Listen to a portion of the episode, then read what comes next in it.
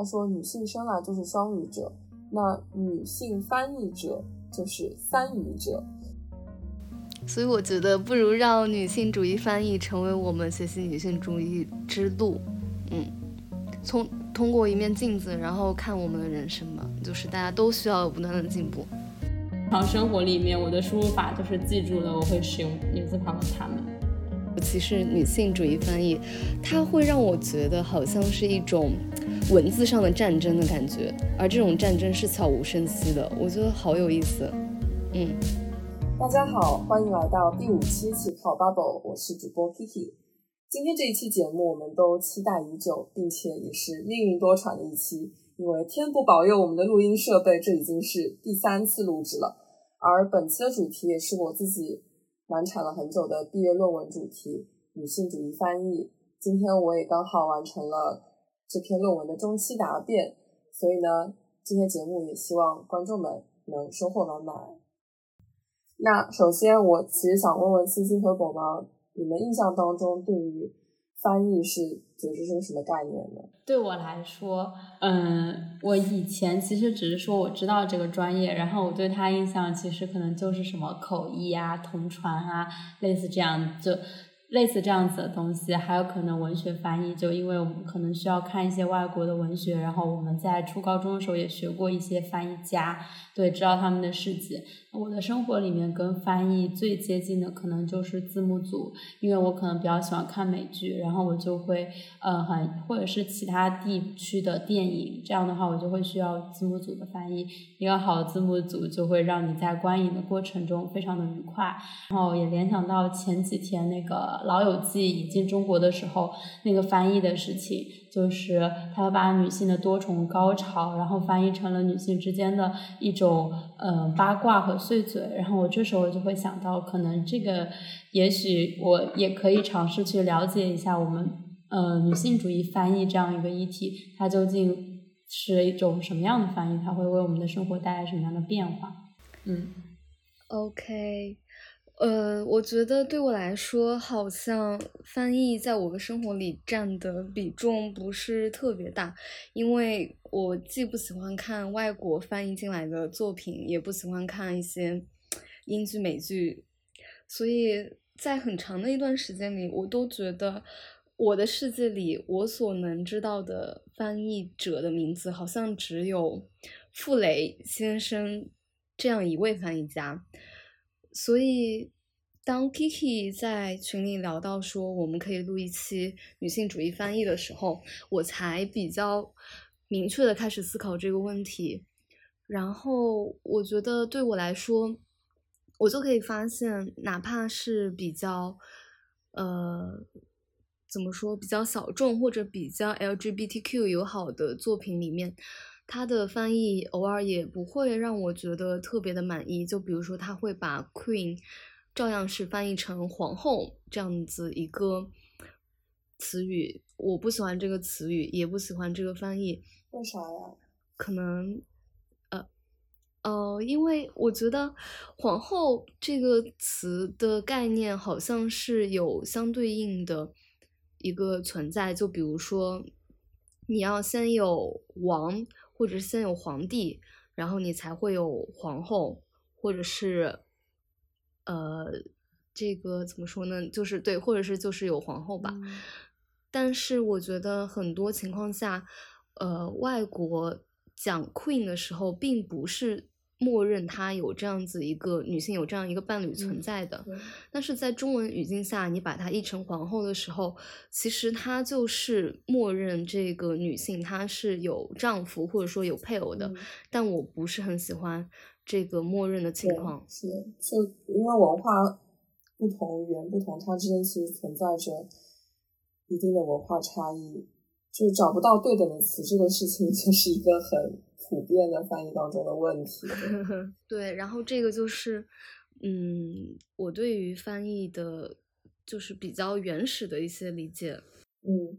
就其实我虽然我是学翻译的，去年开始研究女性主义翻译这个内容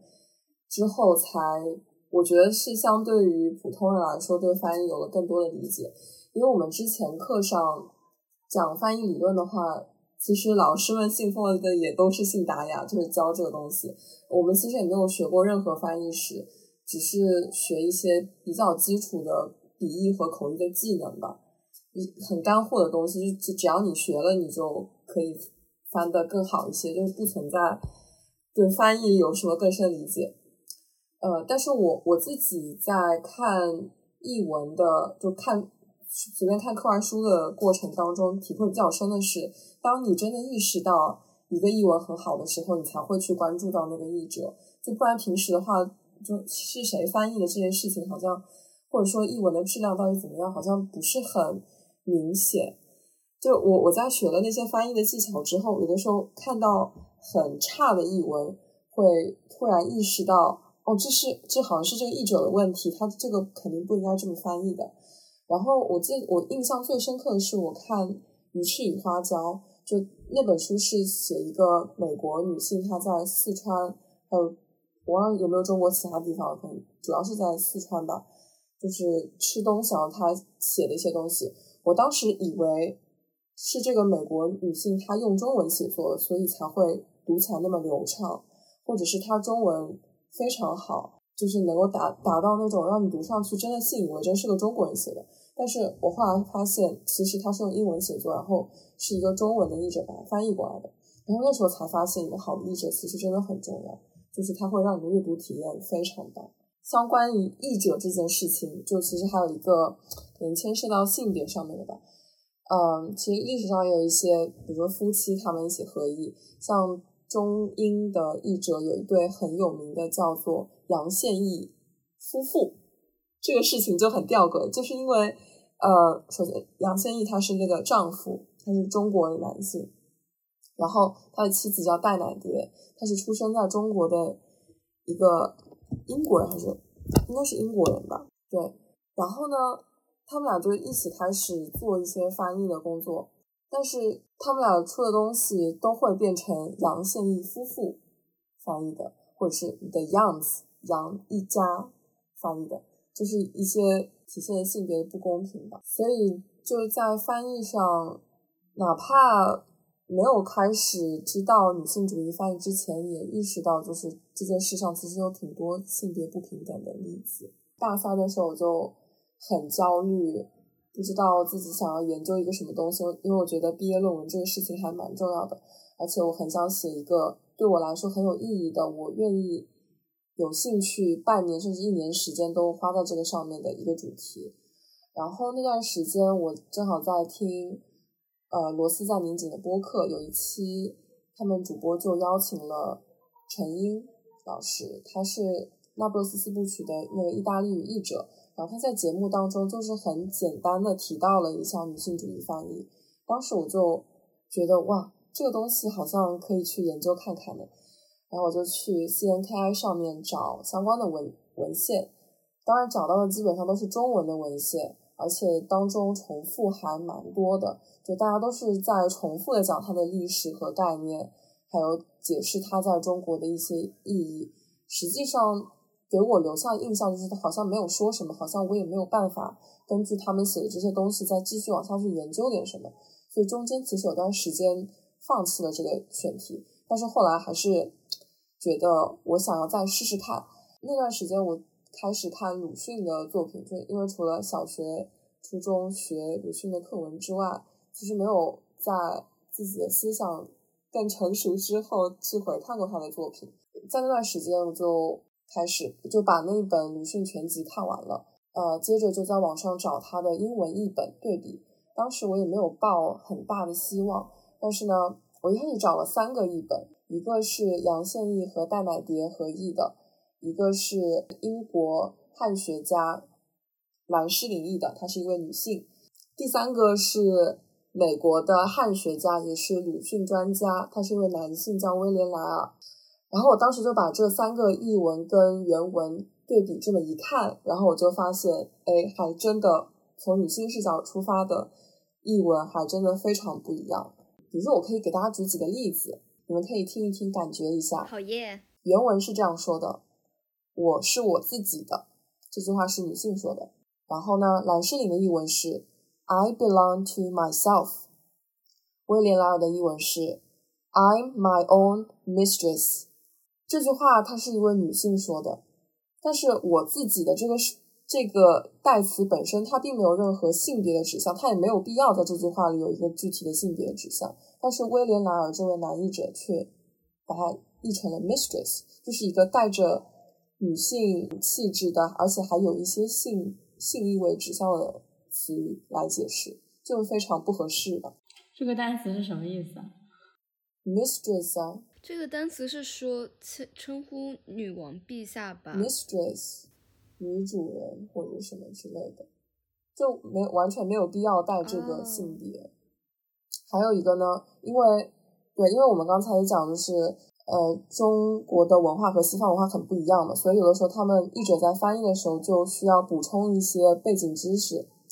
但是这个就完全看译者的主。他们自己是怎么想的了？比如说，这里有一句原文说：“我最恨的就是那些剪了头发的女学生。”那威廉·莱尔他就非常直白的译了这句话，他说：“Nothing disgusts me so much as these short-haired schoolgirls。”就非常直白的译出来了。那呃，兰士林他译的是 “schoolgirls with bobs now they are the limit”，然后他加了一句尾注。这个尾注的中文意义是：这些短头发的女生是一九二零年代中国现代上学的女性进步的标志。对，他就加了这么一句。那我我觉得，如果是一个在西方文化下的读者读的话，他就会非常需要这一句话才能理解为什么呃那说那个为什么他会恨那些女学生，为什么这个短头发很重要。对，而且他也会理解那个时代独特的。对女性的那种厌恶。再来举一个例子，这个比较不一样，就是我我我有在对比的过程当中发现，这位女译者呢，她会把很多表达从主动改成被动，或者说她就是故意用一个被动语句去突出这个女性在这个文原文当中的重要性吧，或者说她的她的被动其实也是体现她的主体性，因为她把这个女性放在了这句句子当中，比如说。原文是大概给用什么堵住了吧？就这个这句是祝福那个故事，就是关于祥林嫂的故事。中国封建时代一个非常标志的女性吧，她非常贫穷。然后呢，她的丈夫死了之后，她的婆婆就为了给自己的儿子挣钱结婚，就把她前儿媳妇儿给卖到深山里面去了。然后呢，她嫁到深山里面，被迫嫁到深山里面去之后。她出生的儿子和她后来老公也都死了，反正是一个很悲惨的故事。这里呢，就是她被她婆婆绑架去卖到山里的时候，说大约给用什么堵住了吧，就是说堵住祥林嫂的嘴。威廉来了一本是 They probably stopped her mouth。那这句话你你就能看到这个主语是 they，就是他们，而且 stop 也是一个相对于来说很礼貌的动作，就好像你。把把把手放在你的嘴上，Stop your mouth。但是 Novel 他译的是 Probably because she had been gagged。就这里他把 she 体现就是强调在了这句句子当中，而且他说的是 gagged，gagged 就是那种你要把什么东西堵到嗓子眼，然后让它没有办法发出声音的这样的一个动词，就是它会在这种小的细节上面体现很多那个时代对女性的压迫。就简单举几个例子，嗯。我感觉刚刚 Key 和我们讲了很多例子，但是我们还是不是特别清楚什么是女性主义翻译，就是它的定义，还有它的这样一个呃作为研究的这样一个渊源。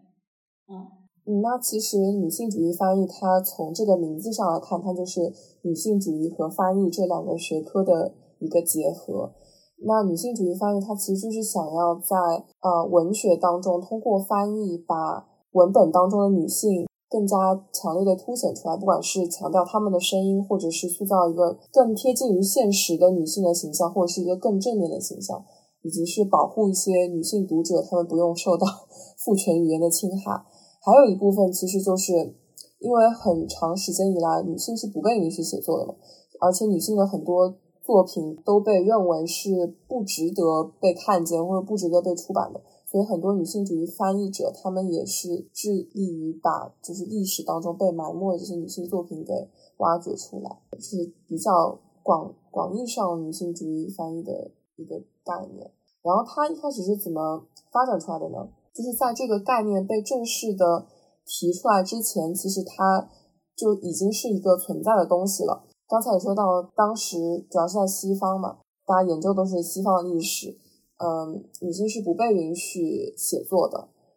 但是呢，她们却可以被允许翻译，而且当时最开始翻译的是一些圣经。那他们就在翻译圣经的过程当中，发现了圣经的语言其实是非常父权的。比如说，呃，圣经当中会使用很多泛男性化的语言，他们会直接把 God 这个其实并没有具体性别指向的这样的一个人物，直接用 He 来代表，然后就自然而然的大家都会觉得 God 就是一个男性。那接下来还有，比如说他们在形容同类的时候，他们可能只会说。brothers，但是却不会说 brothers and sisters，所以在这些从事翻译的女性当中，她们就带着自己的性别意识，很明显的意识到了深深植根于语言当中对女性的歧视和不平等，所以他们在自己翻译圣经以及其他宗教作品的时候，就会带着这样的性别意识去纠正这种不公平的语言，比如说他们会用呃不明确指向性别的 they。来代表指代人物，或者说加上 sisters，说 brothers and sisters，来达到一种性别的平等。二十世纪七十年代，在加拿大那边才真正出现了女性主义翻译的概念，因为在魁北克地区，他们的官方语言是法语和英语嘛。然后在当时那个时候呢，欧洲那边，尤其是法国、德国那边，就是。比较专注于女性主义的学术上的讨论，他们会有很多理论上的专注。那美国那边呢，或者说北美国家，更加倾向于直接上街抗议，去直接用一些行动活动去争取女性的权益。那当时在魁北克的这一帮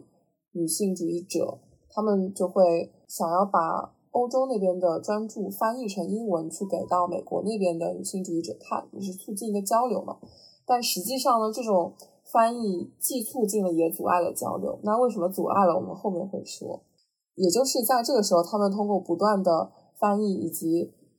他们反思自己翻译时候出现的一些问题，还有一些策略，所以才出现了女性主义翻译这个东西。嗯，对。就是问一下，Kiki 觉得女性和翻译之间的这种连接是呃什么样的？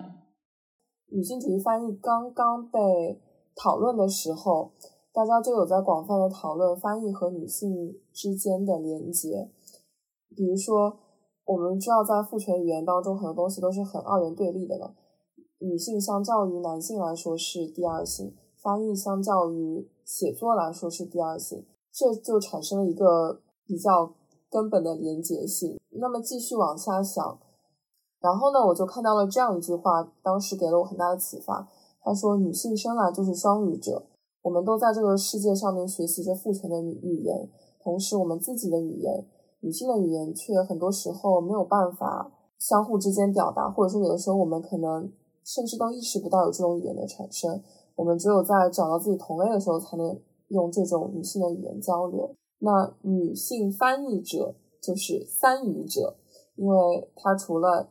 要熟知。”自己的母语，然后她要翻译的那一门语言，同时还有在这几个世界当中都普遍存在的父权的语言，所以这是一个对我来说很有启发的说法吧。女性生来就是双语者，而女翻译是三语者。我觉得 Kiki 这种表述就让我想起来之前一个事情，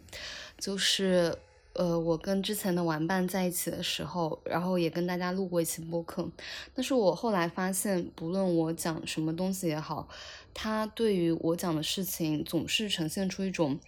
超出我想象的漠不关心和无知。所以，当我在听到呃，我们还有另外一个朋友，她跟西西在聊天的时候。她的丈夫在一旁，也是以一种非常无聊的姿势在等待他们聊天结束的时候，我就在想，难道我们在那个时候讲的是一门对他们完全陌生的外语吗？难道他听不懂我们讲的这些东西吗？就是我觉得我们好像在讲同一门语言，但与此同时，我们又没有在使用这样一门语言。我那天其实还，呃，因为我的老，我那天在跟我的老板聊天，然后他说他其实从小就立志想当一个翻译，他说他在小的时候就幻想着自己能够站在那种国家领导人旁边做翻译，但是接接着他去学习翻译，去考证之后，却对自己问了这样一个问题。他说：“我为什么要一直重复别人说的话呢？我为什么不能说我自己的话呢？”然后他就选择去做了别的工作，他去学了新闻。对我觉得那个时候，当时哇，我也是对我有个很大启发，就是你会突然发现，翻译好像就是你在重复别人的东西，你好像被那个所相对的那个主体剥夺了你自己应该有的主动性。主体性，还有你的创意，因为你好像只是在重复他说的话，而其实很多时候，就像那天我我我跟我的同事也在讨论，我同事跟我说，很甲方很多都是男性，然后乙方很多都是女性，就好像要去侍奉那个顾客的客户的，就天然要是女性。我觉得刚刚你说的也是让我觉得，尤其是我第一次听你说女性是双语者的时候，其实。我还是蛮震动的这句话，因为它就是把你很多很隐秘的想法，就是比较明显说出来。那我刚刚也想问，就是说，嗯，那女性主义翻译要通过什么样的主张去对这种有点像传统的或者是父权的这种翻译观去实现反叛呢？就怎样改变译者的地位？嗯，我觉得就首先你要承认你是有主体性的，就是你要承认你是有权利去改变的。然后呢，其实就是我我这几天在看其他的，比如说呃写译者主体性的书，然后他就里面写到，其实翻译史上大家发现，大家在开始讨论译者主体性这个问题，也是在二十世纪七十年代的时候，就是跟女性主义翻译是差不多那个时间一起被发现的，就大家都在讨论译者主体性这个问题，因为以前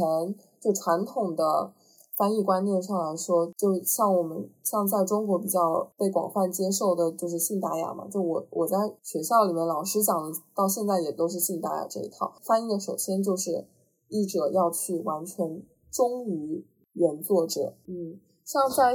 在西方语境当中比较有名的那个比喻，就是说美人不忠，美丽的女人不忠实，忠实的女人不美。然后这个。比喻呢，就是用来说翻译了，就是你忠实于原文的翻译，它就不美；然后美丽的翻译，它就不忠实于原文。传统它就很像一个父权对呃女性的控制吧，就是你一定要完全遵遵从于我，你不能有自己的想法。然后呢，其实这个也牵涉到呃，就译者主体性这个事情，也牵涉到一个东西，就是说。翻译它到底是一个机械的工作还是创意性的工作？那其实翻译它是一个创意性的工作，因为译者在翻译这个原文的时候，他首先他个人的背景就会让他对原文的理解产生可能不一样的东西。比如说女性，她就带着她女性的生活经验，她的女性视角来看原文，所以那位女性译者她就能翻译出比男性译者更准确、更生动的细节。而且呢，其实到现在的话，到现在这个沟通比较顺畅的世界，很多译者他在翻译的时候都不是自己闷头翻，他有的时候遇到不理解的东西，他也会去跟原文的那个作者求证。他们其实是一个共同工作出来的带有创意性的这样一个工作结果。所以我觉得这个就直接颠覆了传统。意义上来说的，忠实的。我我刚刚想到有一个非常有意思的问题，就是有一个译者，如果他在翻译的时候，很可能会被追问的一个问题吧。我猜测他会被追问的就是，呃，请问您这边是怎么兼顾原文和译文之间您的创造力的呢？就好像这个问题就会问到女性说，你怎么兼顾事业和家庭一样。对。其实我在我我先我先扯一个别的，但是也是相关的事情啊，就是我在看呃我在研究的那个女译者的一篇采访的时候，她就被问到说关于她的翻译工作的问题，然后她说翻译工作就是不能成为她的本职工作，因为他在大学里面教书嘛，他有一些工作上的任务。然后呢，他回家之后还要照顾家庭、照顾小孩，他根本就没有时间把翻译当成他的一个本职工作，所以他就只能业余的在做这件事情。然而，你看，就是翻译出来的结果就是他翻译的比较好啊，他为什么没有那个权利去全职当译者，去甚至是去接受一些翻译的培训呢？这是很离谱的事情。我觉得这就是在所有的世界当中，对女性都会有这样的一种。责问吧，嗯，然后其实这个问题也是很多很多人在质疑或者说批评女性主义翻译的时候，因为女性主义翻译它就是牵涉到一些对原文的改动嘛，大家就会比较普遍采取一个方法就是他们会在尾注、脚注或者是译者序、译者后记当中会写到他们对原文做出了哪些哪哪些改变，是为什么做出那些改变的，以及他们改变的这些目的是为了什么。比如说是为了让这个句子读起来更通顺，给读者一个更好的阅读体验，他们都会写。但是很多男性译者，哎，他删了之后他就不会说，我，这也挺矛盾的吧？就是为什么女性不可以，哪怕有一次机会，做一些不解释的事，不用解释的事情，然后男性就可以一直不用解释的做事呢？嗯，我。我也来这边补充一下吧，就是补充一下之前那个我在阅读那个《成为波华》这本书中，就是我有特意的把它摘录下来。就是之前有一次，我记得是 Kiki 问我，他说我现到现在到底在哪里可以看到就是不被删减的第二性，然后我就跑去了一个女性主义的媒体人的群里面，然后去问了他们这个问题，然后他们其实我发现大家也并不是很知道。这件事情，但是大家好像普遍都知道，第二性它在翻译的过程当中有很多被删减的这个问题。然后在《成为波伏娃》这本书里面，他就写到说，因为翻译那个第二性的那个是一个男性的动物学家，然后他也没有哲学背景，也没有法国文学的背景。这个人叫帕什利。他也没有完全理解波伏娃法语原著当中丰富的哲学内涵和文学典故，因为大家都知道波伏娃就是一个在写他的著作的时候会写很多很多的那种典故的那样子的一个女的哲学家，女性哲学家。然后他就说，这就使他觉得波伏娃的哲学思想并没有那么严谨。然后他就像刚刚 Key 所说的那种。带着自己的偏见，然后不做解释的去删减和翻译了波伏娃的作品。然后他说，删改最严重的就是讲女性历史的部分。他删除了七十八个女性的名字和几乎所有涉及社会主义形式的女性主义内容。他还删去了涉及女性的愤怒和受到压迫的内容，但保留了对男子情感的描写。此外，他是还删除了波伏娃对家务劳动的分析。同时，当时波伏娃其实看到他删减后的英译本之后，给他回信，然后说，在我看来，很多重要的东西都被删掉了。然后帕什利说，他觉得如果不删减的话，这本书会太长。但嗯，所以波伏娃就要求他在前言当中直截了当的说，他对原作进行了删减。但是他并没有像波伏娃说那样直率的去表达。然后他也呃那个。在美国，这本书也没有被贴贴上存在主义的标签，因为出版社的那个人认为存在主义在当时已经过世了、过时了。但是这个就直接导致了很多人认为存在主义哲学是帕特一个人独啊萨特一个人独自发现的。然后帕什利他在译者序中说，因为波伏娃小姐的书毕竟是关于女人的，而不是关于哲学的。然后为了简洁，他稍稍做了一点删减。但其实，然后他也写到，他宣称这些删减，所有的删减都是在作者明确许可之下做出的。但其实并不是这样。直到一九八五年的时候，波伏娃仍然在采访中说到，他对他的所作所为耿耿于怀。所以我就觉得，其实就像刚刚那个 K 说，其实男性在做这些事情的时候，他好像天然的有一种权利，一种好像我就可以。因为他的书是关于女人的，似乎我就对他有绝对的权利去可以做删减。嗯嗯，就其实这个例子也是我前面说到，翻译除了给欧洲和美洲女性呃主义者们之间带来沟通便利之外，所带来的阻碍的一方面，就是错误的翻译或者说不完整的翻译。呃，其实这个就对波伏娃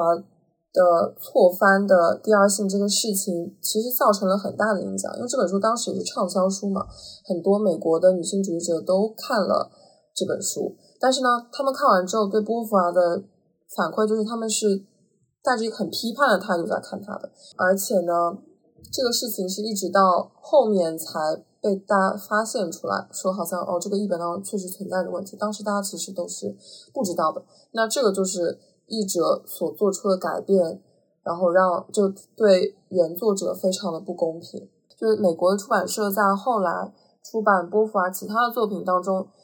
呃，也有删减，而且是可能对于女性愉悦这一方面的，就是性上面或者性器官上面的删减。而他们给出的理由是：小姐，我们不会发布任何性变态的东西。这其实就是对女性生活的一个很大的误解，而且是其实对女权主义的发女性主义的发展是很不利的。所以波伏娃的作品到现在来说都没有任何一个渠道可以得到完整的，就除非你学法语。没有，还有那个有的，他说增补完，呃，重重新增补缺失部分的英译本，直到二零零九年才在英国出版，二零一零年才在美国出版。那中国呢？我不知道。OK，所以我现在就是借口不看下去了。因为第一部 确实有点难读啊，我是说实话。是的，可以从第二部开始。真的有点难。嗯。因为就是我当时刚开始想要多了解一些女性主义的时候，就在看第二性，然后发现我真的就是读不下去。后来我就选择了厌女，然后就一口气读完了。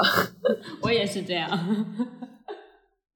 对，真的就有点难呢。我觉得第二性可以从第二本开始读，第一本开始读确实真的太难了。就是一些生物学的内容吧，我没有记错，还有历史的内容是吧？是的，是的。对，哲学哲学上也有，就有点复杂。对。刚才 Kiki 讲了很多跟女性主义翻译有关的一些问题，那我们也可以看到女性主义翻译。好像确实为女性主义的发展以及为女性解放都做出了很多贡献。既然女性主义翻译这么好，那她有没有受到过嗯一些批评呢？当然有。其实最大的一个批评就是针对于她的一个翻译策略当中指出的批评。嗯，因为当时呢，一九九零年代。女性主义翻译的奠基者，他叫 Louis Floto，他提出了这样三个策略：一个叫 supplementing，就是补充；一个叫 hijacking，就是劫机的那个 hijack，它的意思其实是删减；还有一个呢，就是 footnoting and prefacing，做脚注和前言，写前言，就他们会呃给译者这样一个空间，让他发挥，他可以在当中做一些评论。原文的话呀，或者是对它翻译当中采取的策略做一些解释。那其实当中最受到批评的就是这个策略叫 hijacking，劫机，也也就是大篇幅的删减。这个词最开始就是外界对于女性主义翻译的批评，然后呢，这个词就被这个理论内我们内部的理论家借过来用了。那外界的批评呢，就是说。啊，他们当然是从一个很传统的翻译观念来说，你是你是一个译者，你怎么可以去违背作者的意图？你怎么可以去删掉作者的东西呢？你不配。呃，但是呢，这个其实对于女性主义翻译者来说，他们做出了一些改变或者删减，他们是一定会做出解释的，就是他们会给出一个比较合理的解释，或者说他们删，他们主要删的内容是什么呢？是一些父权语言下对女性的那种骚扰、污蔑，或者是很贬低女性的东西。他们逼不得已的这些删减，都是为了保护女性读者。那还有一个比较呃受到比较多的批评，就是关于精英主义，因为我们说，就他们在使用女性主义翻译的过程当中，他们发现了。父权主义、父或者说父权语言上的一些瑕疵，他们就会想要改进这个传统的语言，想要创造一种自己新的叙事。那在这其中呢，很多女性主义者，她不一定是翻译者，她可能就是写作者，就会尝试一些非常实验性的文本，呃，比如说他们会自己造词，或者是自己开发一些什么新的方式。然后这一是给翻译增加了很大的困难，因为他在要寻找那个文化语境下对应的东西的时候，就会发现他找不着。呃，当中有个例子就是，当时有一位作者，他用法语写了一本就实验性的女性主义小说之后，那个英语的作者就只能把他所写的所有的双关语啊，或者是他新造词，都做相应的文化或者历史背景的注解。然后就让一本非常薄的书变成一本非常厚的书，给读者相对来说带来了许多的阅读困难。而批评者，当然批评实验性写作的这些批评者，大多数来自于女性主义呃阵营内部，他们会说，本来就是我们面向的读者群体就已经很少了，就是会愿意去购买这些女性主义作品。的读者就已经很少了，然后你还要搞一个非常难的实验性的、有学术门槛的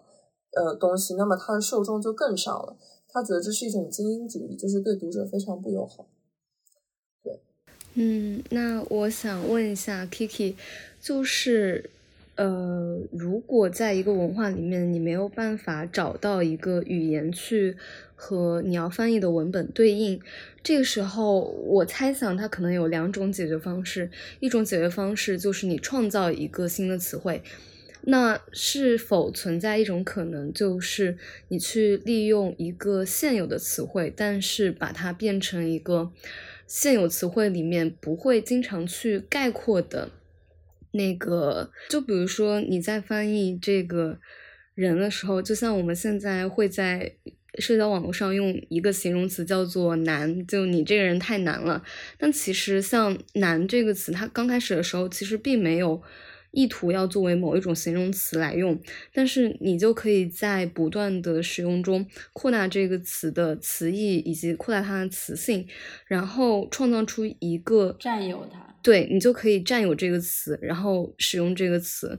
而且我觉得，好像这种情况下，比比起你重新去创造一个词来说，它的成本并没有那么的高，所以。呃，Kiki，你是怎么觉得说在翻译中去占有一个词，还是说你要创造一个词，这两者之间的差别呢？我觉得就是首先直接创造的话会比较难，因为你很难估计你的读者会怎么接受它。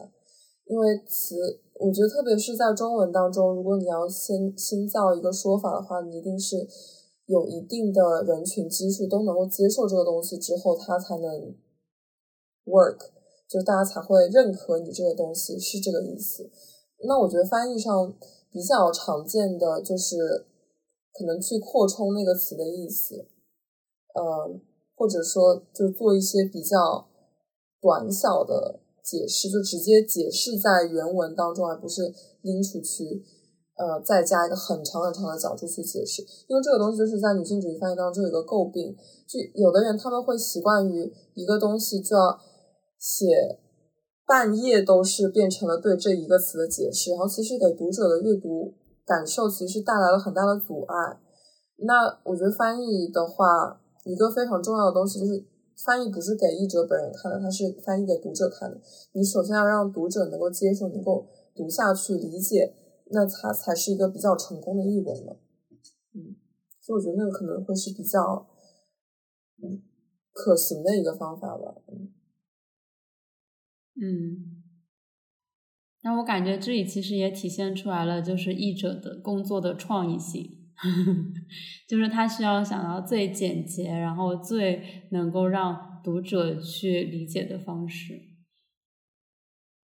那我想问一下 Kiki，就是那女性主义翻译，我就还是觉得它在我生活中是一个特别特别少听到的一个嗯词汇。那它在中国的发展是什么样的？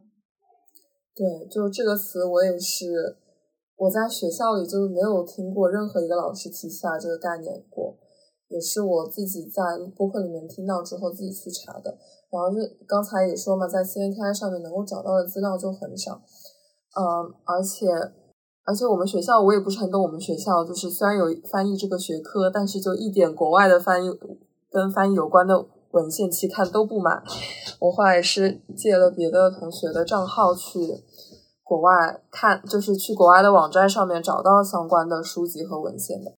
那其实上面就有一篇我们上次跟 C C 一起听讲座的那个郁仲立教授的书，那他其实也是在中国，其实有很多年都是致力于在研究女性主义翻译，他也有很多学生跟着他一起在研究这个东西，但他们写写作的语言就都是英文，他们发表的平台也都是国外的平台，所以你就是一定要找到正确的入口，你才能发现这些研究的东西。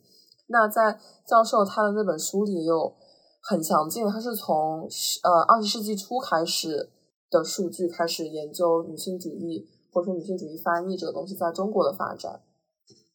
因为在海外它是一九呃二十世纪七十年代就有了嘛，但是在中国内部零一年的时候，女性主义翻译理论的奠基人之一 Sherry Simon 她的书《Gender in Translation》被翻译成中文发表了。这一事件引起了很多的研究生和博士生开始研究这个学术话题。再到零四年的时候，另一位奠基者 Louis Floto 他的《Translation and Gender》的英文版在中国重印发表了。然后教授他也是从零六年开始才教女性主义翻译课的。那他的数据当中就是发现，至少在他们学校。零六年之前，零五年没有一个学生写关于女性主义翻译的论文，但从他带的那一年开始，就有学生写女性主义翻译的论文了。所以，就是这个得到这个知识的开头就是很重要，不然大家都不知道有这个东西的存在。而且呢，他在研究了呃零四年到零四年还是零八年到一二年中间，就是很多年，就是在 C N K I 上面发表的。本科、硕士和博士的论文，他就发现关于女性主义翻译这一块的学术论文重复的论文很多。一个是大家能够得到的那个知识实在是太少了，所以就是一直重复的去研究同一个东西，比如它的历史，还有它的那些理论之前的那些专著，就形成了很很大的其实浪精力的浪费。还有一个就是大家可能就是面临着毕业的压力。就没有办法好好的去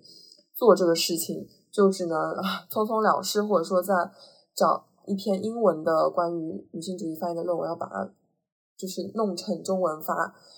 其实里面水分还是挺大的，就是少部分说真的应用了女性主义翻译去对比作品，基本上都是呃本身就被认为是女性主义的作品，或者说女性主比较女性主义的作家写的作品。它其实还是有一些些局限的，就是其实女性主义翻译可以用在所有的作品上，任何任何一种作品上，它不只局限于女性主义作品本身。然后呢，在中国，呃，比较有名的一个研究女性主义翻译的作品，它是对比了刚才讲到的戴乃蝶，他翻译一部作品叫《沉重的翅膀》，这位学者他去研究。戴乃蝶，她带着女性主义思想去翻译《沉重的翅膀》这本书当中，呃，出现的一些其实不符合女性主义翻译的那些现象的时候，他他他就会发现，比如说他戴乃蝶在翻译的时候，还是会出现一些泛男性化的表达，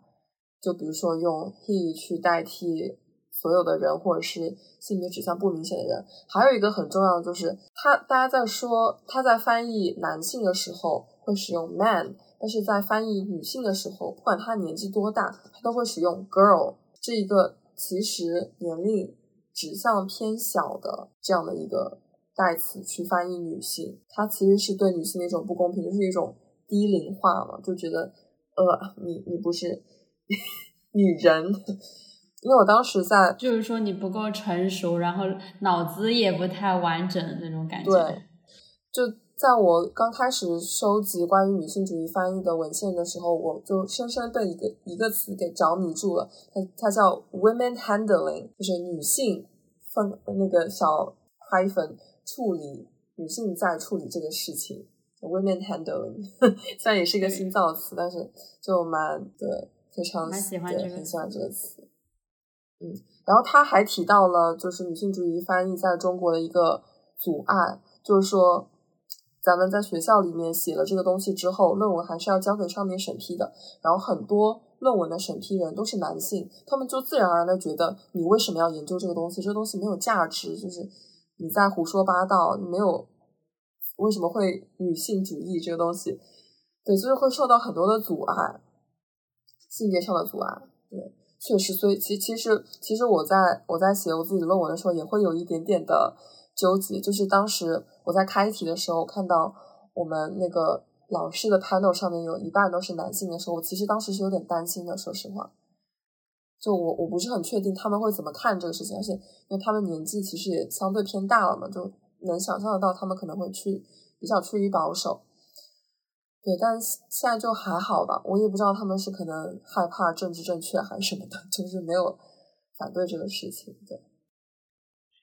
但我我觉得我以前之前觉得我们学院就是呃，因为学新闻传播嘛，怎么说就还是有点捏住咱们这个时尚呃时代的这么一些个小小的情绪哈。但是我发现对我论文阻碍最大的还是是，竟然是一个系，就是我的系主任，她就是一个女性。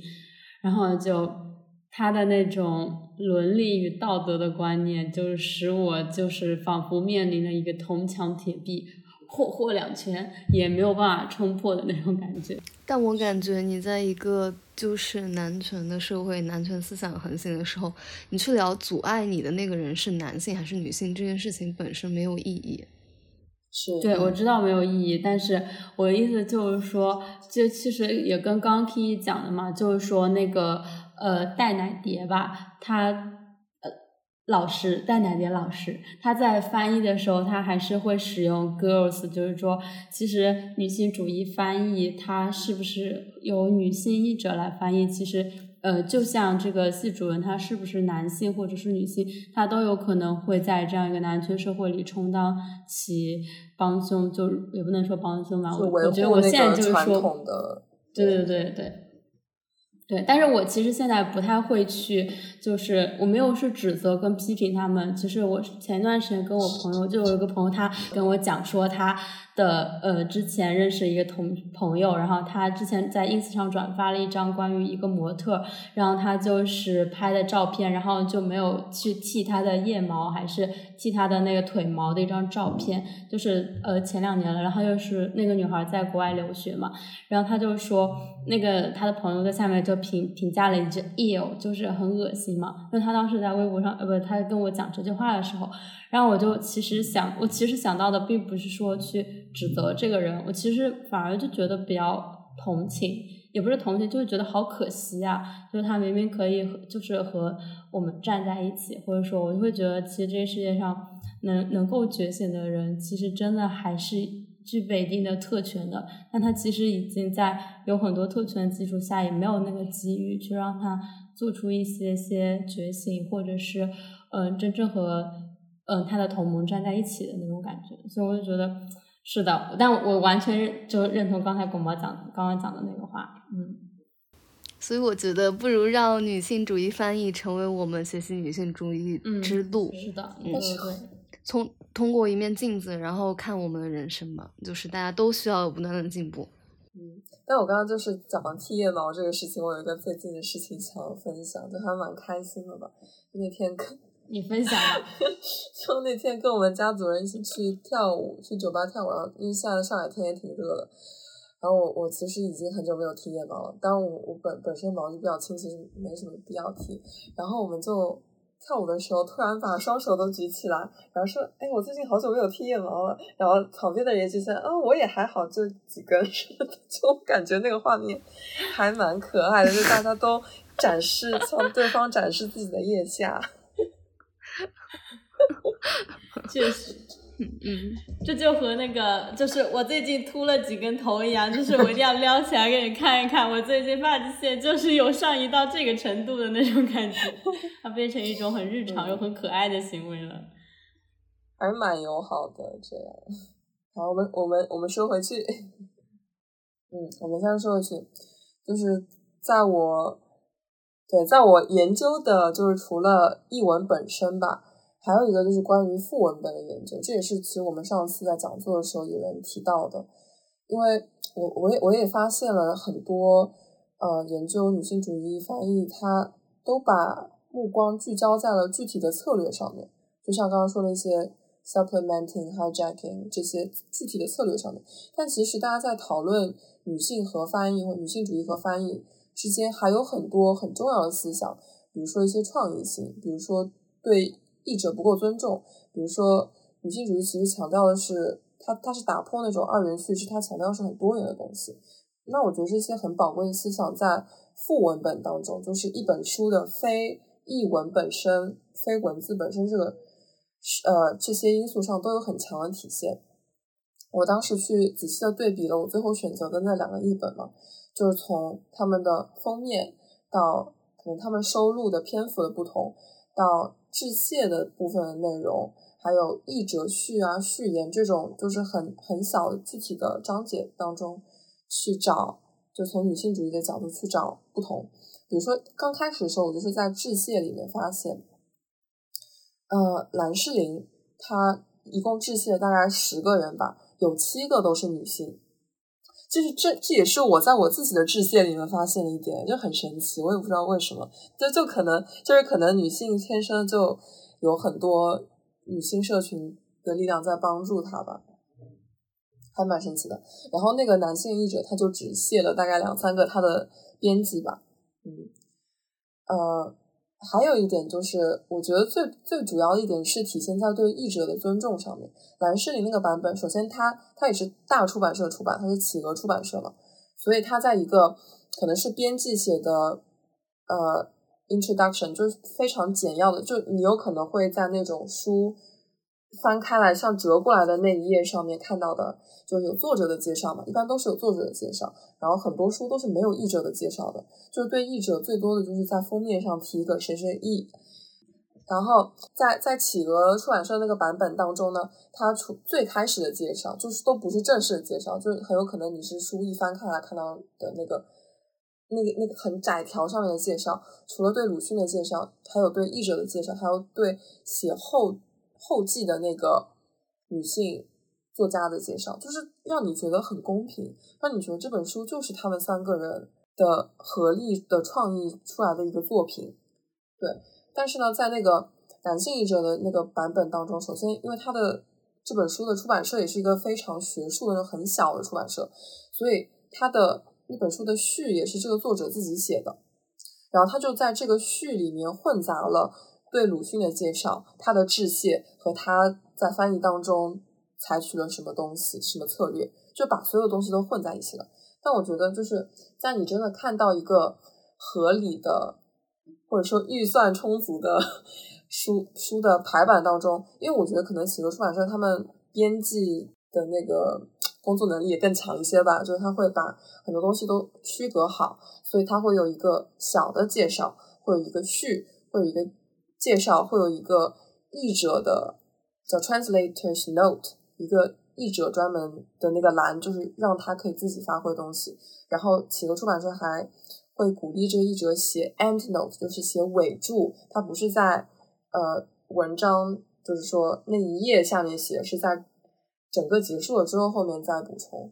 对我就是会觉得这个会做的特别好，而且你会看到。我忏悔。嗯，你你就是我等你讲完了再忏悔。所以就是在这个在对这本这两个译本的副文本的研究当中，就会让我突然发觉，哦，我平时好像都没有那么注意到译者对一本书、一本翻译出来的书的重要性，还有这本书背后那些。出版社啊，然后所有的编辑们对这本书做出的贡献，对我觉得就是女性主义多元的视角会让我更尊重一本书的劳动成果吧。就是我觉得是在对这两个译本的非呃副文本的研究对比当中，才让我觉得译者其实它的重要性，很多时候出版社都没有很重视译者，而且。你也没有很重视这本书背后的制作过程，可能是有好多好多人的心血，然后好多好多人他们的背景都会在影响这本书最后出来的成果。对，嗯嗯，我刚想到一句话，就是我们要像尊重呃女性一样尊重译者，就是把他们 high quote 出来，就是我觉得这是很就是很重要的事情。对，总结了一下。但是很烂的译者就对我很烂的译者就嗯不要支持的。就是不是，但很烂的译者也是译者啊。对啊，对，我觉得应该就是像我们对待女性的那种态度，嗯就是我感觉我就是不，无论他做的好不好，我就是都会站在他的那一边的。但是就像男性，无论那个男的做的好不好，他都会站在男性那边一样我。但我觉得问题是，就是因为之前就你没有在具体学习翻译的那些技巧的时候，你不就我我对翻我对那个译文也是有一种。呃，他是权威的感觉，就是他翻译的是对的，好像是我没有理解他的意思。但是我在学习那些技巧之后，你就会发现，其实学习那些技巧是很简单的事情，就是说人话嘛，就是一些一些译文，我现在看到有的时候一些看到他那个译文当中一些特征，我就知道他就是没有在好好翻译，他就是没有在讲人话。但是他的书却可以出版赚钱，但是其他可能一些好的译者却没有这样的机会。对嗯，嗯。但我就是还是要忏悔一下。就也是其实其实也是其实也是推翻一种权威，就是你不要迷信书本，不要迷信。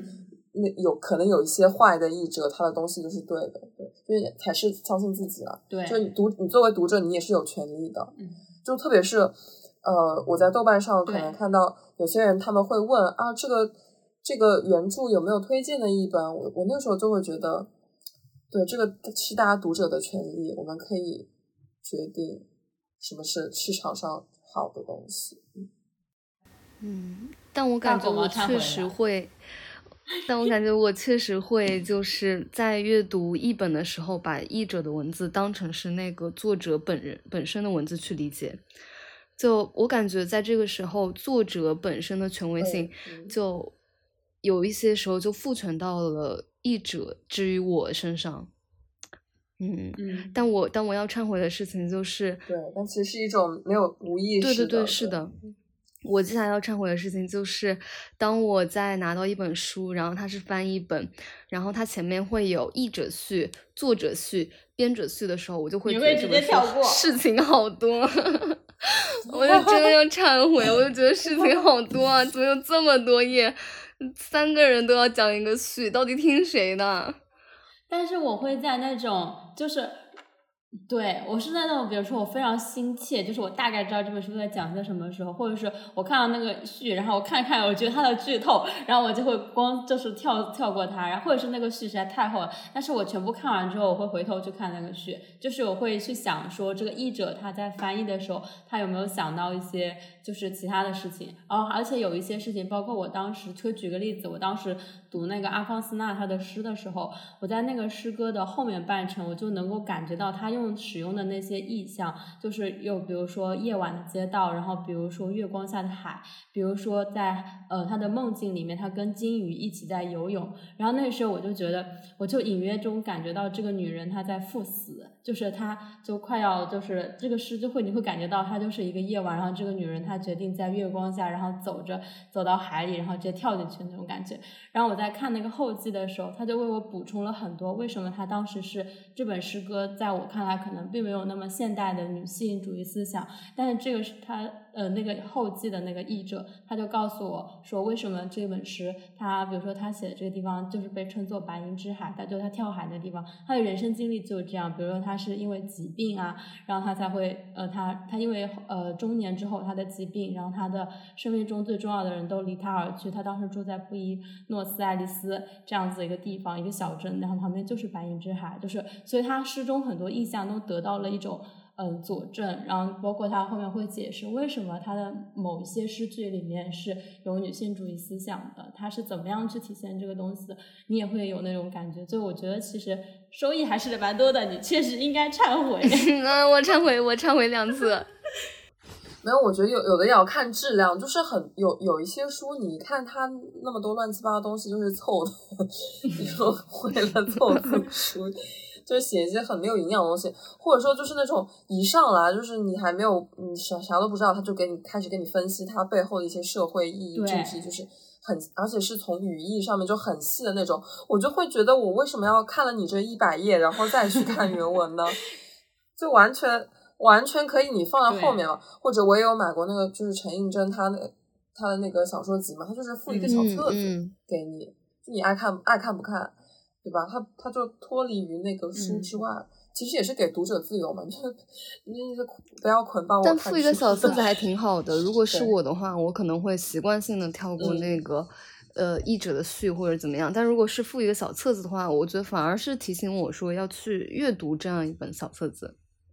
但是很有可能你还没开始阅读，你就弄丢了那本小册子。我觉得这是最有可能出现的事情。是，因为你很少会在带书出门的时候把小册子一收收收，我们现在就是偏的不能再偏了。但没关系，还好还好。没有，我觉得还好啦，我觉得还好还好。嗯，那其实我在呃也读女性关于女性主义翻译的文章的当中，也遇到了一个另外的概念，就是酷儿语言翻译。那我其实没有看很多这方面的文献，但是我能注意到一个比较，它比较强调的部分就是关于性的翻译，比如说一些性生活啊、性器官、性愉悦上面的翻译。但因为我我翻译的那个我研究的那个文本当中就没有性这个东西，所以嗯也没有机会能够再深入的研究一下吧。但是我我觉得我自对我自己来说，我可能接触到比较多这个就是。一些民间的酷儿的字幕组在翻译一些比较酷儿的影视作品的时候，比如说那个卢保罗皇后秀，或者是像 Pose 啊这些，嗯，比较 LGBTQ 的影视作品的时候，他们很多时候就会把中文当中，比如用很多成语，然后把里面的字替换成一些性器官或者是一些跟性有关的东西。那我小时候看的时候，其实感觉很兴奋的，很开心的。但是我也不知道，当时我也没有理解到底是这个情感是为什么。我也是，其实也是到最近才发现的。就它其实就是一个对那种父权语言的传统的很正的那个东西的一个反叛。所以我当时会觉得，为什么我看到那个东西就会觉得很开心，觉得那个东西有意思。嗯，不知道你们怎么想？嗯，但我。觉得开心的同时，也会觉得说，就是为什么所有酷儿的东西全部都是要跟女性有关的词语来表达？当然，我理解说他们很可能是不想用呃男权的一些嗯传统的词汇去表达，但是这样广泛的对于女字旁的字的使用，而且很多时候他们的使用。往往是采取一个比较嗯低级或者说比较卑贱的意象的字，比如说“表”之类的字，然后去对他们进行一个正向化的使用，或者是积极的使用。但我看到了之后，总是会觉得说，哎。哪里怪怪的？就是我还是觉得说，你们酷儿没有自己的字吗？嗯，就是这样说会有点政治不正确吧。但是我作为一个女性，看到这个东西之后，会觉得好像我的某一部分被他们拿去了。但我并不是说不可以拿去，我只是觉得是不是应该再产生更好的方式去替代。就是换句话说，你其实期待他们去做出更有效的创新，或者是更嗯能带来那种突破性或者反叛性的东西，而不是有点像小小的偷懒的去划去了女性的某一个部分来作为他们的阐释的辅助。嗯，而且我觉得还有，我我觉得还有一点就是，嗯。也是在，主要是在中国，它女性主义就不是一个自发，就是由女性自下而上自发的一个东西。它一开始的时候就是一个自上而下的管控。当时说妇女能顶半边天，而且还有当时很多的女性活动都是由男性带领的嘛。就其实好像集体的女性意识还没有那么的强，然后你也没有强大到说女性现在就可以发明出一个自己发明出一个。新的女性的语言或者女性的叙事，然后一方面又是呃酷儿群体可能会借用一些女性的表达方式，对，嗯，就是而且嗯嗯，就对，嗯，就在中文语境当中可能没有太多的创新吧。就像我之前跟巴西那边 Ballroom 的爸爸我们聊天的时候，他就有说到巴西有八种性别的表达，但是在中国你就找不到这样的表达，就是还没有自己创造出来过。嗯，但我感觉我个人的觉得羞羞不舒服的点，好像也并不纯纯粹就是因为这个。我个人感觉就是，比如说我在看 pose 的时候，当我看到呃那些，比如说男同性恋者，或者说是跨性别女性，然后在台上非常张扬而且非常妩媚的时候，我就有一种我。既是他们，我又不是他们的一种错觉，就我我可能还是没有办法从他们的身上找到归属感，但与此同时，他好像代表了我的某一部分。其实也是我自己一些困惑，但是就不不说了。我我自己也没有，我自己也没有想清楚这个事情。嗯，就并没有对酷儿群体各种不友好的意思。嗯，只是一种感觉。啊，我来讲一个，就是最近，嗯，我在看那个亢奋的时候，就是亢奋就是第二季嘛，大家都觉得亢奋其实是一个比较亚文化，然后也很 LGBT，也可以算友好的一个剧集。但是在中文的字幕组里面，就是 Ru 当时对那个 Face，他就说 Don't be a dick。就是，然后但是中文的那个字幕组就把它翻译成了不要像个娘们儿一样，然后就还挺厌女。我觉得这个字幕组他也有违背这部剧的一个本性，因为他入在说那个 face 的时候，他没有说 don't be a bitch，他用的是 don't be a dick，但他翻译成别像个娘们一样，我觉得可能也是他有没有可能是他没有办法直接翻译成中文，就是。对，像个爷们儿一样，就是也有点怪怪的吧？就你看，像爷们儿就是一个很正向的词，但娘们儿就是一个挺那什么的词，对吧？尤其是指一个人他有点拖拖拖拖拉拉，或者是那种犹犹豫豫的那种感觉，就总别，但是他就让人觉得很很很那什么。但是我觉得他总他总归是有一个比较正向的，也不能说正向，比较中立的翻译方式，他就说别做这个混蛋 什么之类，就用混蛋去。直接去代替掉他原来的意思，但是真的就是直接翻译成一个很厌女的说法，确实是有失妥当。嗯，对，是像是未经反省过的，对，比较下意识的那种。那其实我觉得也可以这样翻译啊，就是别像个男的一样。我觉得这句话就是也不会引起歧义哦。虫字旁的那个男。对对，很好。我觉得这个可以是字幕组的尝试，因为其实我之前就是，嗯，也是在自己搜刮选题的时候，也有想过要不要去研究一下淋雨呢，就是一些就是网上这种普遍的民间的翻译，就会总是会做这种尝试嘛，对吧？性呃放进去，或者是。就翻一些奇奇怪怪的东西，但是我后来想，我我主我主要是害怕不通过，因为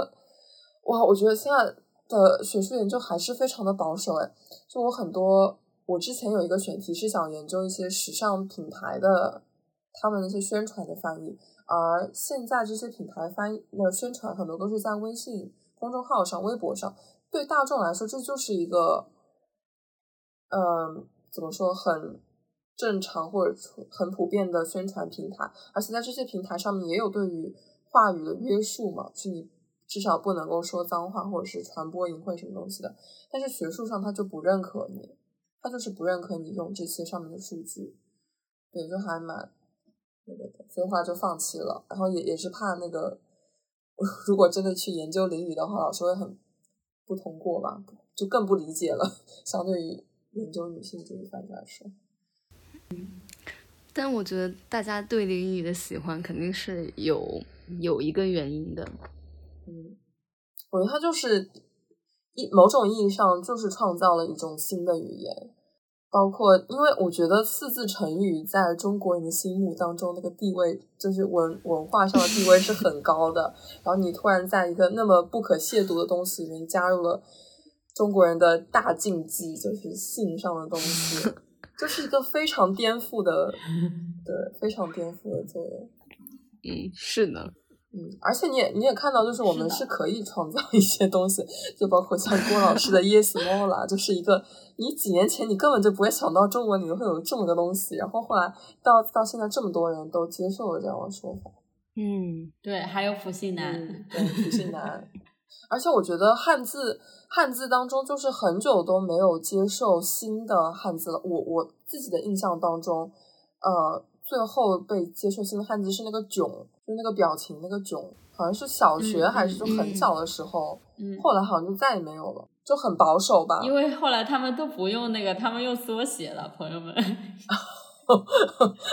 他们后来用 ZZ。Z Z Z Z，用 Z Z Z Q，哦对对对对 Q D D D，还有什么 Y Y D S 了？是的，是的，是的。这是一种倒退吗？对。我们今天女性主义翻译这个课，其实也就是一堂小课，已经讲了非常的多。然后我们大家也可以来讲一讲，就是因为节目也接近尾声了，我们可以来讲一讲，我们会可以在女性主义翻译中学到了什么，或者有什么样的经验是可以应用在我们的日常生活当中的，而不仅仅是使它成为一个距离我们非常遥远的经验。嗯，我觉得狗毛，这这位同学，请你答题，此刻。我又要答题，我可不答题啊，老师。我我我我就是要努力学英语，加入字幕组，好吗，大家？然后尊重翻译的人，然后把每一个翻译者的序都看过去，熟读在心。好的，好。呃，那我说一个吧，就是也其实也是在。我看文献当中发现，就一些比较极端的女性主义翻译者，他会很强调把所有的人称代词都换成带有女性具体指向的那个她，就比如说在英文当中就是 she，在中文当中就是女字旁的这个她。呃，比如说有一个非常极端的译者，他。在发表他和他朋友之间的书信的时候，就把他朋友书信里面所有的人称代词都换成了女性的那个他或者阴性的表达方式，就还蛮极端的。但是生活中也有一些能够看见女字旁他的一些行为吧，就比如说你可以称一个你不知道具体性别指向的婴儿或者是小动物为女性的她。对我觉得这是我们可以做到的，嗯。对，然后我之前也就是做过这个尝试，就是有一次我就是在和我的编辑还有当时一个新的采访对象呃聊天的时候，然后他就会问我说：“哦，你这里都用的是他们是有什么故意的那个呃故意的那种吗？”然后我都是女字旁的他。是的，然后我就是因为我的输入法都记住了他们，然后我就说只是这样，然后我就说。但我就是想要做这个事情，因为我觉得我从小到大都觉得，为什么一群人的时候就要用男字旁的他们呢？因为，然后但是，尤其是你在学英语的时候，你会很明显就是 they，然后一杠就写他们，然后斜杠女字旁的他们。但是你仔细去回想你的日常生活里，其实好像我记得我小学的时候，它就有个规定，就是说一群人，然后不管男的多还是女的多，都要使用男字旁的他们。然后我现在就是一个小小的反叛。然后我就是都要使用女字旁的他们，尤其是在就是抗疫的医护人员的这件事情发生之后，我在所有这些群体里，我都会写作他们，就是好的意思的时候，就是做坏事的时候都有 做好事不好，开玩笑，开玩笑，开玩笑的。然后就是正常的日常生活里面，我的输入法就是记住了我会使用女字旁的他们，然后我觉得这是一个小小的事件。那其实我自己还有两个，就是我在知道了女性主义翻译这个概念和它里面一些主张之后做出的两个实践，在翻译上的实践。一个呢，就是因为女性主义翻译它也有一个主张是创造自己新的语言嘛，所以我就把我的 ins 简介改成了 between worlds，然后把这个世界这个 world 当中。W O，然后加上了 H E R L D，所以它读上去还是 world，但是呢，就是在这个词里面偷偷的塞进了一个女性。哦，我现在耳机只有一个耳机有电了。哦，等等一下，姚老师，我等一下，我申请重新答题，姚老师。狗毛先说吧，狗毛先说。哦，我就我就在，因为最近我不是回家了吗？从上海润回来了。然后我就在家里开始找有没有书可以看，我就把我以前买的那些书全部都，嗯，怎么说呢，就是看了一下吧。然后因为不是，就是把他们书皮看了一下，不是真的把他们都看了一下，没那个能力哈。就知道，谁知道啊？然后，然后我就把那本书一本一本拿起来看的时候，就发现我哪一本都不想看，就是不论是纪实性的书也好，还是小说也好，还是散文也好，我好像在我的书架上，我的书单里的书，绝大部分。都是男性写的，然后我看到第一本是女性写的书，是那个拿了雨果奖的那一本，叫呃《城市折叠》吧，北京折叠啊，对，叫北京折叠。你好没文化呀，郝景芳写的《北京折叠》啊，就是他。然后，然后我就想这本书我已经看过了，那我要找下一本。结果我找到下一本是女性作家写的书，大概已经过去了一个世纪这么久吧。所以我就在想，为什么我以前会买这么多，呃，或厌女或不厌女的男性作家的书呢？就是我以我以为我的书柜里面至少应该有一半的书是女性作家写的书，结果发现其实并不是。嗯，我就对自己有一些小小的失望，以后还是要就是多读女性写的书。我觉得一一方面是市市场营销吧。我最近一个特别失望的阅读体验就是《克拉拉与太阳》。就你想，他当时 他推销的那么火爆，就是所有的平台上面都会看见，他还有很多的好评。但是我看的时候，我就是觉得这个故事太烂了。他的不管是设定也好，情节也好，人物也好，就我觉得是我小是我小学读上个世纪的科幻作品里面都会都能够合理出现的作品。就是他，我不明白。就我不明白为什么他会被营销的这么火爆，为什么会有人喜欢他，我就是不懂。就是我我们现在录制就开着视频嘛，然后这是我的书架，嗯，然后这一块儿就是 这个我的这张照片后面。的这一排这两摞书全部都是女性主，就跟女性主义有关的，就要么是女性作家写的跟女性生活有关的，要么就是关于女性主义的专著。就是我有很认真的把它们都收集在一起，然后就是就是我小小的 female corner。嗯，对。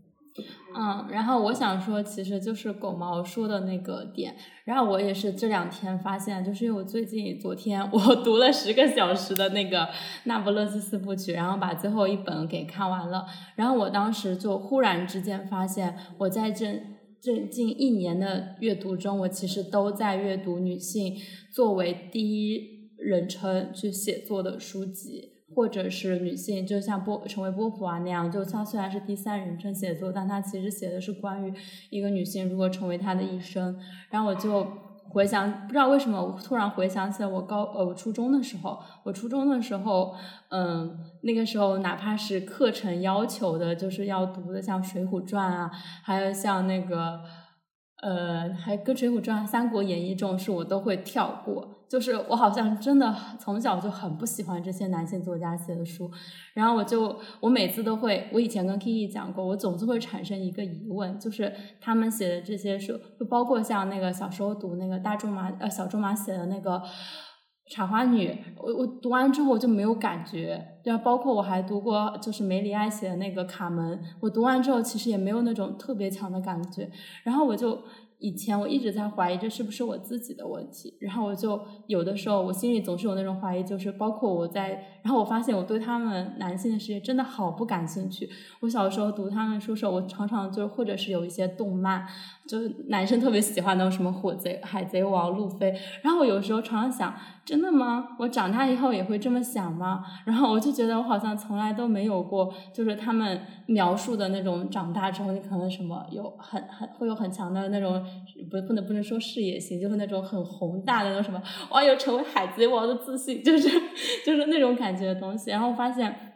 在我人生中，就是真正对我人生产生比较重要影响的书，其实还真的都是女性作家书。就是在我初中的时候，哪怕是呃，当时的安妮宝贝，当时的三毛，其实都是对我的人生就是产生过一种比较强烈的吸引的。而且我其实，在第一期的时候也讲过，就是我小的时候就是会，就哪怕是那些呃四大名妓的故事，就是古代妓女的故事，然后还有那些包括像武则天的故事，还有一些皇后的故事，其实我那时候都是非常愿意去阅读的。所以我就。呃，也不能说狗毛不对吧？只是我突然就是想到这一点，我想到其实我们真的有太长太长的时间都生活在一种男性书写所说话的这样的一种世界里面，就是我们在学习他们写作的方式。但是当你真的看到了与你所贴近的一个女性讲述她的故事的时候，你的内心是。会和他产生共鸣的，尤其是第一人称的时候，我就常常会觉得是的。我小时候也是这样想的，就是我现在也有他现在有这个忧虑，然后我就会想，我老了之后也会有像他一样的想法吗？然后我就会觉得我很有可能会的，就是我会对他产生更强的那种体认，所以我就会就是感觉在去年那一年开始，我就其实有意识的在减少，就是去阅读。那些哪怕他们说起来是多么多么重要的名著，然后多么多么好的书，我可能都会尽可能的去挑选，也不是说挑选女性作家，或者是他对我来说是我现在这个阶段非常重要的，就是去阅读他们。嗯，就有点像 Kiki 那样，去建立一个自己的那种女性对女性话语，对对女性的阅读角。因为我因为我我初中的时候很喜欢看村上春树，就买了他好多的书，然后一直到。这两年就是自己有一些女性意识之后，再去看他其他的书，就会发现怎么会这么恶心，就念不下去。就真的好多，真的好多男性读者书都，因为小的时候我都是一种学习的心态，就是面对权威的心态。然后再看到他们写一些女性生活或者是感情生活的时候，也会想，我以后真的会这样吗？甚至是一些性生活描写的时候，我也会觉得，我真的会，我真的会喜欢这样吗？就会一直对自己。产生一个疑惑，或者说觉得那可能是我长大之后才会明白的东西，但是也是一直到嗯看了女性作家的东西之后，看他们是怎么描述恋爱的状态，看他们是怎么表达情欲的时候，我才会发现那个才是我我就属于我的东西，那个才是真的女性的东西。所以我把所有我村村上春树的书都在多抓鱼卖掉了。哇哦！但是我觉得这也可以说明，就是刚 K 讲的，就是他当他跟我说所有的女性都是双语者的时候，真的我有那种非常，就是我他当时就在我的旁边，他读那个文献，读到这句话，他就把这句话说给我听的时候，我们就是几乎第一时间就起了鸡皮疙瘩。我觉得他就是一句很精辟的真理，他说的真的太好了。然后我就觉得是这样子，就是你所有的那些他们。东西都成为了合理，然后包括像说，我跟我的朋友、女性朋友们永远都在聊一些我似乎永远不会和我的男性朋友，或者是和哪怕是我的男朋友去聊的话题。我也从来都不会和我的父亲，或者是任何一个你生活里的男性的长辈去讲的这些话题。好像这些话题都只存在在我们之间，我们所共共同享有。对，然后还有最后一期我 Kiki 的双关语。我会不会留太多期待了？就就是呃，因为双关它就是语言当中最难翻译的一个东西，因为你很难在另外一个语境当中找到一样的替代。所以当时我在想，就是在想这个双关语的时候，一开始也很崩溃，我觉得我想不出来。但是后来就是一拍脑袋，哎，想出来了。这句话原来是就是我在为那个呃女性私密品牌工作的时候，他们卖震动棒嘛。然后他们的英文的那个广告语是 one hundred percent good vibe，就是 vibe 它是一个双关，就是 vibe 是那种气氛，是 one hundred percent good vibe 是绝对就是一个很好的 vibe 就是氛围的意思嘛。但同时呢，振动棒它是 vibrator，所以它简简写就是你也可以说它是 vibe，所以它就是一个这样的双关语。然后当时我一百分的震动棒。对，所以当时我就要翻译这样一个双关语，然后我就想出来了一个很天才的东西，我我发现是绝对好滋味。哦，真不错，是不是很牛逼？是不是很牛逼？真不错，牛逼！而且就是这种，你有就是有，你没有就是这个文化当中没有这个东西，你就是没有。对，就感觉棒棒。就是 Kiki 的一些小得意，小得意。哎，那我拉回去，拉回去说那个是双双鱼者的事情吧。我的我现在的想法就是也发生了一些变化。嗯，我现在的想法也发生了一些变化，就是既然我们是双语者，我们有权利选择不去说那种语言吗？或者说，作为男性，他是否应当学习我们的语言呢？呃，我觉得如果他需要了解我们的话，他就需要学习我们的语言。但是男性不在，我觉得他们不太爱学习，讲实话。嗯，我也是这么觉得，他们不太爱学习，对他们来说没有意义学习我们的语言，他们没有必要从我们的世界里面拿走任何东西。但他们经常这样做，是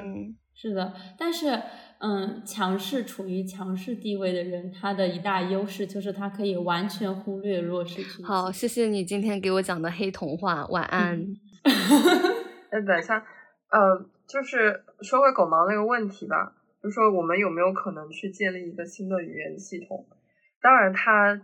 现在是不可能实现的，至少短期之内是不可能实现的。但是我们能够看到，嗯，至少是从女性主义翻译开始吧，就是从前女性是不被甚至不被允许书写的，所有的权利都是被父权掌控起来的。但是在女性获得了这一点点看到书籍的权利之后，她们就从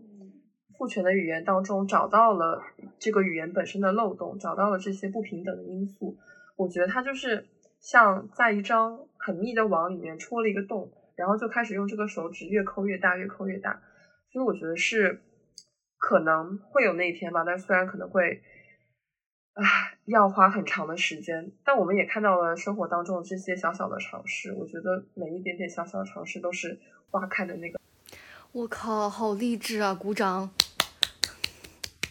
不是，就就比如说，我感觉就是昨天我不是发进群聊里面，就是嗯，我的天才女友不是中国要翻拍还是引进嘛？然后在宣传语上面就写说，呃，塑料姐妹情，然后什么相爱相杀，一大一版的七月与安生什么这种这种宣传语，然后它就是被互联网就是拿出来就是批斗了。然后在这个时候，你也会感觉到，其实有一些变化已经在慢慢的。改发生松动了，然后就比如说，呃，闺蜜这个词语，我们在不同的就是这种代表着女性友谊的这个词语，已经开始出现很多正向的传播案例，比如说正向的剧，他们去讲述这种，并不是大家男性所浅薄的认为的那种，而且我实话实说，我真的觉得男性对于亲密关系的理解真的非常非常的肤浅，就是。